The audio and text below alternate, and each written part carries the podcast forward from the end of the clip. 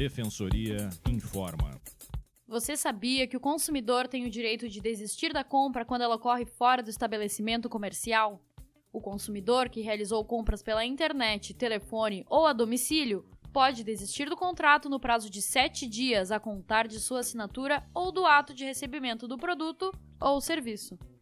No entanto, quando o cliente faz a compra diretamente na loja física, ele não tem o direito ao arrependimento. Para mais informações, acesse defensoria.rs.def.br.